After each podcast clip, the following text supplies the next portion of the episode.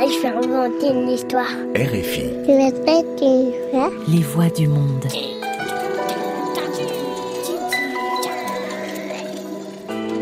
Sept milliards de voisins, des contes à écouter. Bonjour, je m'appelle Héloïse Oria. Et moi, ce que je préfère, c'est raconter des histoires. Le coq vaniteux, un conte d'Omar Silla. Collection Contes des Quatre Vents aux éditions L'Armatan.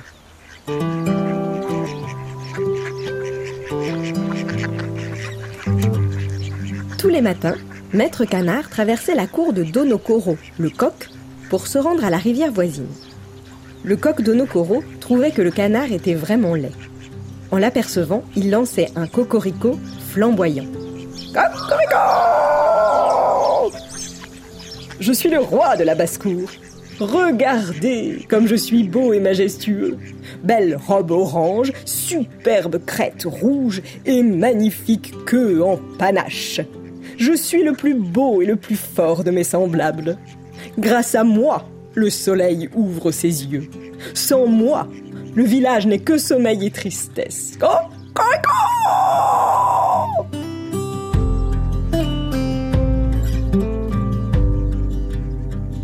les poules et tous les poussins répondaient en chœur. Tu es le plus beau, le plus grand et le plus élégant. Tu es le roi de la basse-cour. Tu es le plus beau.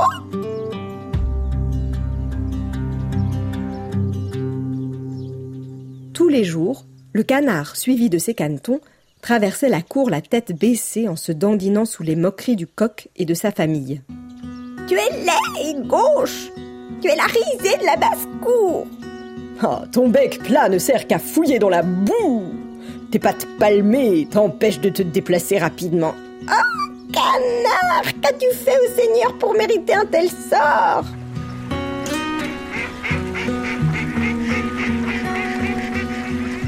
Mais ce que ne disait pas le coq à ses poussins, c'est qu'il admirait le canard et ses canetons qui nageaient majestueusement dans l'eau limpide de la rivière.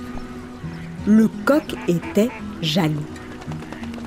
Chaque fois qu'il revenait de la rivière, il était triste et furieux car il voulait devenir le roi de la terre et des eaux. Emporté par son obsession de nager, il en rêvait la nuit.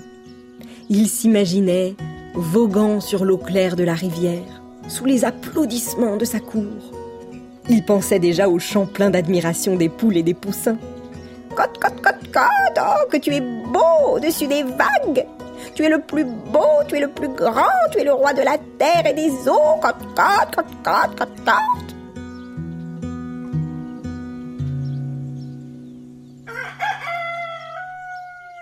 Chaque jour, Donokoro le coq était plus méchant envers son voisin le canard.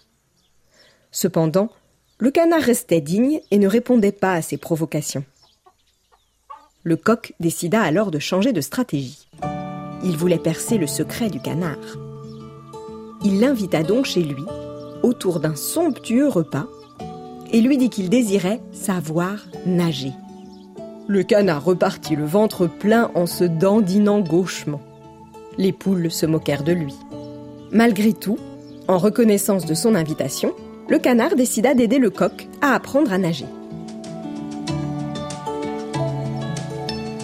Le lendemain, très tôt, le coq, en secret, se rendit au bord de la rivière.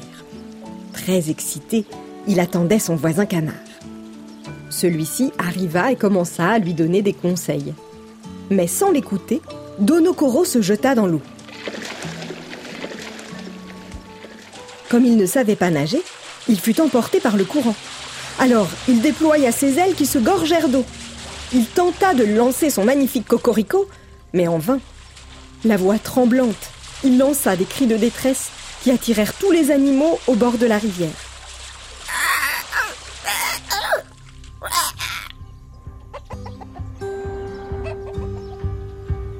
Sorti de l'eau, Donokoro n'était plus qu'un lamentable coq mouillé, tremblant et claquant du bec.